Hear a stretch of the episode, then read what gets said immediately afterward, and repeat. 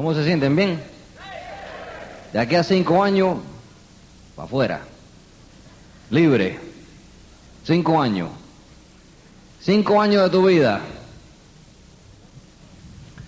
Cinco años de esfuerzo.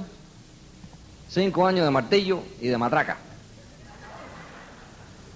Y después de cinco años, Hawái. Para siempre. Viaje, fiesta, trabajito de vez en cuando, pero cinco años de tu vida. Eso es lo más importante. Siempre he sido trabajador y por lo tanto cuando vi el negocio este, sinceramente no estaba confundido. Hay mucha gente que se confunde a veces de ver el negocio este y se confunden de que esto va a ser algo rápido y fácil. Yo, puede ser que porque sea bruto, porque era medio bruto, yo me acuerdo de que me metieron en el negocio este, en, en, al año 1982, me metí de accidente, porque sinceramente yo no entendía el plan, no tenía la menor idea de lo que estaban hablando, solamente me recuerdo la palabra sueño, de que algo de un sueño, algo de un sueño, no sé qué cosa, pero algo de sueño. No estoy seguro qué clase de sueño, pero había sueño ahí. Dinero, seguridad, carro bonito, joya, viaje. Un arroz con mango ahí increíble. Estaban hablando ahí de todo eso. Y eso es lo que me atrayó a mí la atención. Y había casi unos 18 años trabajando para otros, para otros seres humanos. Y había tenido ya suficientes malas experiencias en mi vida a la edad de 35 años de que parece que era durante el correcto tiempo de mi vida para ver esto. Porque ya había tenido varias experiencias, trabajando muy duro, no ganando suficiente dinero para justificar ser tan leal para otras personas, tener tanta lealtad. Es una palabra, lealtad. ¿Eh? Eso mismo. Después de 18 años trabajando por otros seres humanos, me di cuenta, pero bien rápido, de que era muy difícil ganar dinero, de que era muy difícil ganarse el peso. Un dólar es muy difícil de capacitar un dólar. Y después de ganarte el dólar, se te va enseguida. Así que en el año 1982 me invitaron, después de meterme por accidente en el negocio este, me invitaron a una cita como esta. Y la señora mía y yo fuimos a esa cita. Y me metí en ese hotel, me senté no sé dónde, había mucha gente en ese lugar. Igual que aquí, mucha gente, miles. Un millón de gente ahí. Yo miraba y decía, ¿aquí un millón?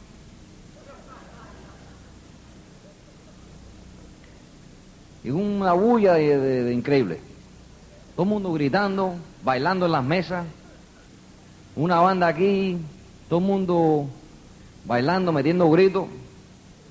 Yo decía, aquí todo el mundo está borracho. O borracho, están fumando pitillo, no sé cosas. Algo aquí, esta gente aquí están en algo. Yo estaba ahí atrás y yo decía, pues esta gente están o están locos o están fumando algo malo o algo, eh, esta gente, porque no... Entonces me di cuenta que no había droga, no había curda. Y me di cuenta inmediatamente que esa gente en esa cita estaban contentos. No sabía por qué, contento de algo. Y de pronto, como los 45 minutos, hora más o menos, sale una pareja en, eh, en el stage. ¿Cómo se dice stage en español? En el escenario. Y esa pareja se llamaban Bill and Hannah Childers. Y era no sé qué cosa, rey de Inglaterra. Tú sabes, salían con todos estos, con todas, con todas las herramientas arriba, toxiro, joyas de oro y diamantes, y tenía no sé qué cosa, una cosa así, no sé qué cosa, tú sabes, una cosa increíble. Tipo este tenía, tipo tenía chavo. Y yo sentaba allá atrás, no sé dónde, en, una, en un océano de caras. Como te hablé esta mañana. Un océano de caras ahí, todo el mundo ahí regado, ahí gritando y bailando y no sé qué cosa. Y nunca se me olvida de estar en ese lugar y mirando al escenario. ¿Quién es el tipo ese, chico? ¿Qué hace el tipo ese? Diamante, ¿qué es eso? ¿Qué es eso diamante, diamante? ¿Qué, qué diamante, qué cosa? ¿Qué quiere decir eso? El tipo tiene chavo. Tiene mucho dinero el diamante ese.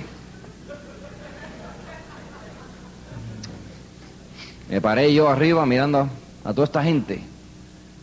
Igual que tú. Igual que tú, men.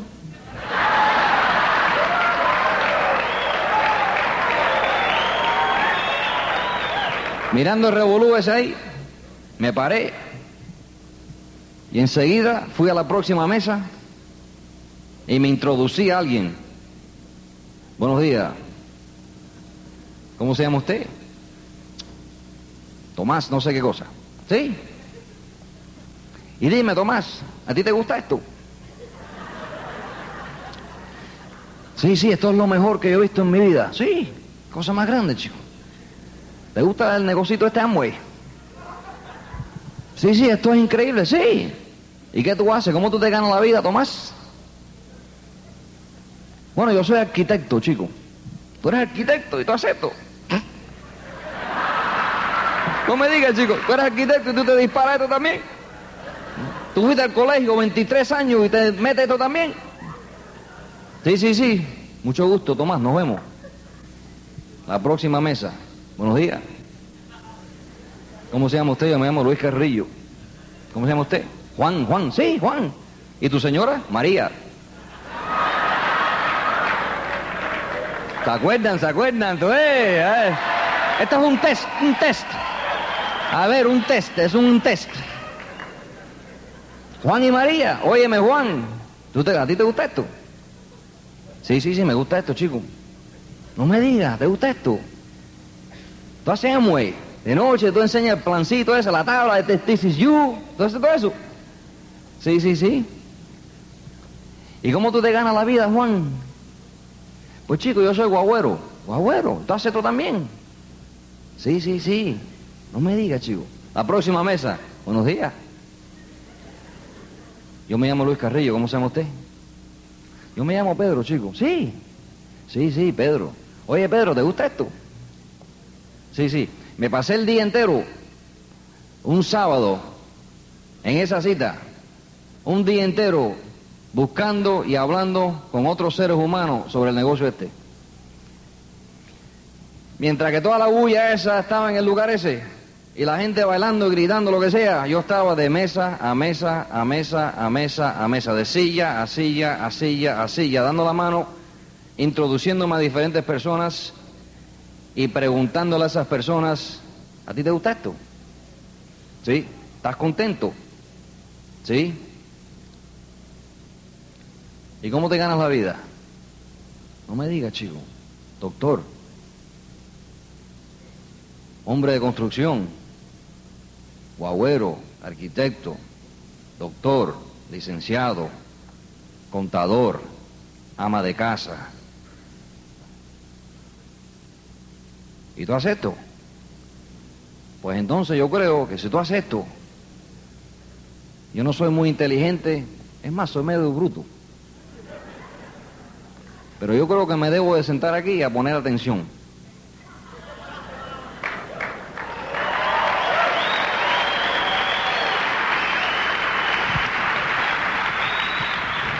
Y después de meterme tres días en ese lugar, viernes, sábado y domingo, Salí de ese lugar. Fired up. Y recuerdo que regresé a mi casa con la señora mía. Nos metimos 22 horas de viaje manejando de Washington para Florida. Y hablando. Y ella hablando. Pa, pa, pa, pa, pa, Cotorra. Pa, pa, pa, pa, pa, pa, pa, pa. ¿Qué tú crees? ¿Qué tú crees? ¿Qué tú crees? Papi, ¿qué tú crees?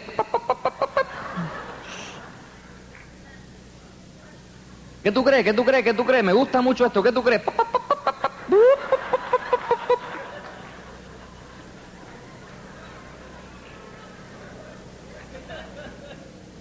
Cuando llegamos a la casa, mujer, voy a hablar contigo. Sí.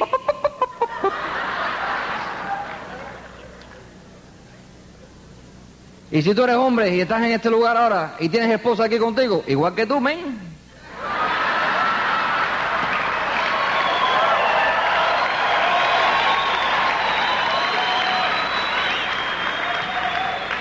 Pero tú sabes lo que se me ocurrió a mí también. Se me ocurrió de que el hombre este que había creado ese negocio con toda esa gente en ese, metido en ese lugar, ese hombre se lo había trabajado pero bien duro. También se me ocurrió durante ese fin de semana de que ese hombre, este hombre que se llamaba no sé qué cosa, diamante, se la había trabajado pero muy duro. Y entonces cuando yo me di cuenta inmediatamente de que se la había trabajado pero bien duro, pude yo relacionar con el negocio. Porque, como te dije antes, te conté un poquito esta tarde, de que mi padre vino a este, a este país, a los Estados Unidos, en el año 1932, sin educación. Y de que cuando llegó a los Estados Unidos, se hizo camarero. Y nací en Queens, New York, es donde yo nací. Y me crié en el Bronx. Yo soy neoyorquino, pero también soy de una familia muy humilde, sin dinero, porque yo viví casi muchos de, de los años de mi vida cuando era jovencito en un lugar donde había apartamentos, unos caseríos de esos bien altos. Y me acuerdo corriendo afuera, descalzo, en calzoncillo de niño, y mirando, pa- mirando por la ventana para afuera. Y mi padre trabajaba siete días a la semana y no teníamos nada. Y la gran, el gran ejemplo de mi padre, para mí, fue de que siempre me enseñó desde el principio, desde que yo llegué a la edad, a la edad de reconocimiento. Me di cuenta de que el viejo mío trabajaba pero muy duro para lo poco que teníamos, pero que era un hombre honesto, humilde y no esperaba de que nadie le diera ningún dinero, solamente que él se lo iba a trabajar. Y fue camarero por 52 años. Siempre comíamos muy bien, teníamos comida, siempre me cubrió la cabeza, siempre estaba vestido yo, siempre teníamos todas las, las necesidades básicas de la vida, pero el ejemplo de él para mí es de que si uno quiere algo en su vida, se lo tiene que trabajar. Él nunca creía en, en- en nada, su- solamente una oportunidad. Eso es lo que yo me recuerdo lo más de mi padre. Y me recuerdo solamente de mi padre porque mi madre se murió. Y por lo tanto me crié sin madre. Pero recuerdo, se murió cuando yo tenía cuatro años de edad. Así que me recuerdo el viejo mío todos los días, todos los días, todos los días trabajando. Alegre, siempre estaba alegre, muy buena gente, pero trabajando todos los días. De vez en cuando se le, le daba un día de off, un día free, y se quedaba en la casa y comíamos en la casa, lo que sea, pero ese fue el ejemplo del viejo mío para mí, mi padre. Y por lo tanto, yo empecé a trabajar y añadir al dinero de la casa a los 14 años. A los 14 años yo conseguí mi primer trabajo repartiendo periódicos y todos los meses yo daba en mi casa tanto dinero para vivir y para yo comer en mi casa desde los 14 años de edad. Y mientras que me ponía un poquito más viejo, 14, de 15, 16, lo que sea, empezaba a elevar mi empleo para que me dieran más y más dinero.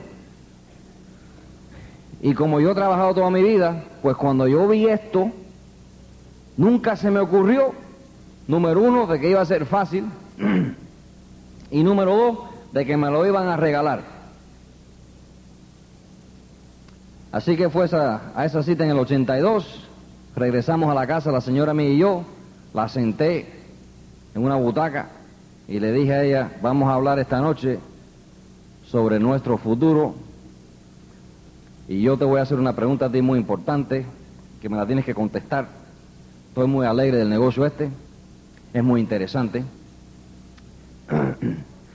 pero hay que invertir aquí dinero y hay que invertir aquí tiempo y hay que invertir aquí sudor y aquí nos tenemos que meter de cabeza y no sacar esa cabeza por lo menos por 5, 6 o 7, 8 años para crear aquí lo correcto, lo que me han enseñado. Y yo no soy muy inteligente, es más, soy un poquito bruto. Pero de eso sí me di cuenta inmediatamente. Yo le dije a la señora mía, tú estás dispuesta a salir conmigo en la calle, día tras día, tras día, tras día, tras día, enseñar este negocio consistentemente, día tras día, tras día, y no mirar para atrás por tres o cuatro o cinco años. ¿Tú estás dispuesta a hacer eso conmigo? Mírame en la cara, hace 12 años que estamos casados, ahora son 20 ya, si estás casado 10 o 12 o 15 o 20 años, conoces a tu esposa o tu esposo bien, bien, ya lo conoces bien. Entonces le dije, ¿tú estás dispuesta a meterte conmigo en la calle a levantar esto? Se pone a llorar. Yo le dije, ¿por qué estás llorando?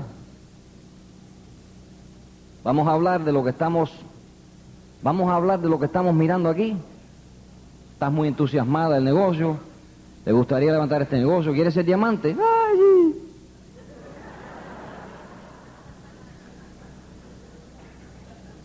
Bueno, pues tú sabes que hay que trabajar esto.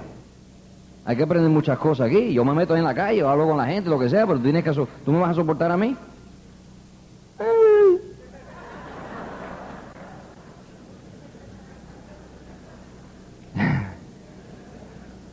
se pone a llorar ahí, muy entusiasmada, lo que sea. Entonces dije, bueno, mija, tú quieres ser diamante, yo quiero ser diamante también. Y mira, mañana papi se mete en la calle, mañana nos metemos de cabeza en esto.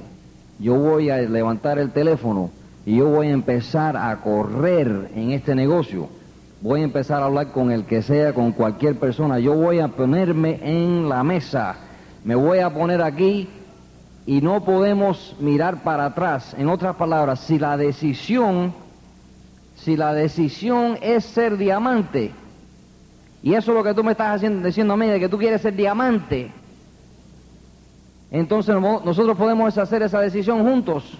Y si la decisión es ser diamantes, entonces no podemos mirar para atrás hasta que llegamos a la meta. En otras palabras, empezamos a trabajar el negocio día tras día, noche tras noche, y tenemos que aprender cómo levantar este negocio mientras que levantamos el negocio. No podemos saber cómo levantarlo antes de levantarlo. Tenemos que aprender mientras que vamos.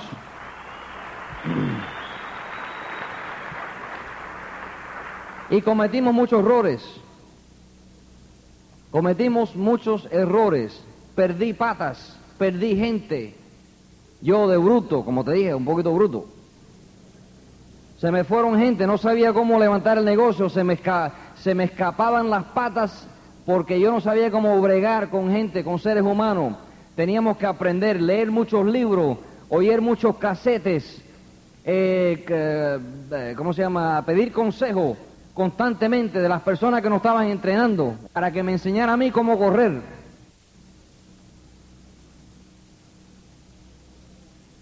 El gallito de pelea es su servidor en esta línea y por lo tanto tenemos que aprender muchas cosas. Y se me iban patas de cuatro mil puntos, de dos mil puntos. Una vez tenía una pata de 130 familias Llegamos a 7500 putos con esa pata y se me fue la pata entera. Yo no sabía cómo anclar, no sabía cómo levantar el, el negocio. Pero mientras más dificultades me daba la meta, más de cabeza me metía. ¿No viste? Mientras más, mientras más dificultad me daba la meta, más de cabeza me metía. Porque sí, sinceramente, para levantar este negocio, uno tiene que tener cierto nivel de cabeza dura. Entonces, lo importante para ustedes saber es de cualquier situación que te encuentres tú en esa situación, cualquier problema que se te, que se te presente, la gente que, que se te va de tu negocio, cuando enseñas el negocio, cada vez que pasa un día más, es otra experiencia en lo que te has decidido hacer. En tu decisión original. Es como le dije yo a la señora mía, usted está segura, mira, tú estás segura, mija, de que tú te quieres disparar conmigo en esto y ser diamante. Sí, sí. Bueno, mira, vamos a empezar mañana y lo que pase, pasa. Mira, lo que pase, pasa. Si el tipo este se quiere ir, de que se vaya, que mañana auspiciamos otro. Si esta pata se va, que para allá, que auspiciamos otro. Esa es una actitud. Uno tiene que tener una actitud. Tienes que llegar a ese nivel de decisión. Y si llegas a ese nivel de decisión, y mi padre, que Dios lo bendiga, me decía, Luisito, Tú tienes una actitud obsesiva. Me dice, mi hijo, estoy un poquito preocupado por ti. Luisito, estás, estás aquí, día tras día, mes tras mes, año tras año. El viejo mío estaba preocupado conmigo. Me dice, tienes una actitud obsesiva, obsesiva. ¿Qué te pasa, mi hijo? Yo decía, mira papi, lo que pasa es de que yo tengo un sueño.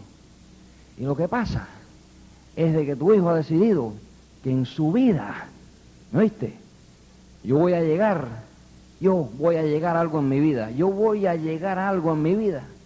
Yo no quiero llegar a los 65, 70 años de edad, ¿no viste?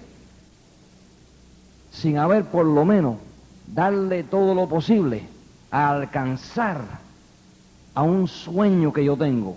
Es una cosa increíble y abochornosa. Es una cosa abochornosa de tener un sueño como hombre.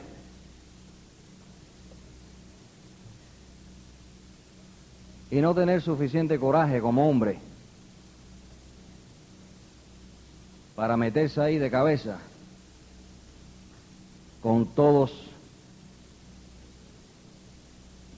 Mira, si no hubiera mujer, mira, espérate, eh, espérate, si no hubiera mujer aquí, si no hubiera mujer aquí, ya te había dicho tres o cuatro cosas, ¿no oíste? Pero ¿cómo hay mujer aquí? ¿No oíste?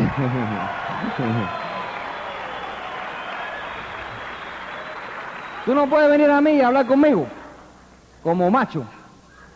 ¿Me viste? Y decimos, mira Luis, yo tengo un sueño. Pero me duele. Y no puedo hacer esto porque le tengo miedo. Tú lo que tienes que tener es, tú sabes lo que tú tienes que tener para ponerte ahí, pero bien duro, y llegar a tus sueños. Nos vemos.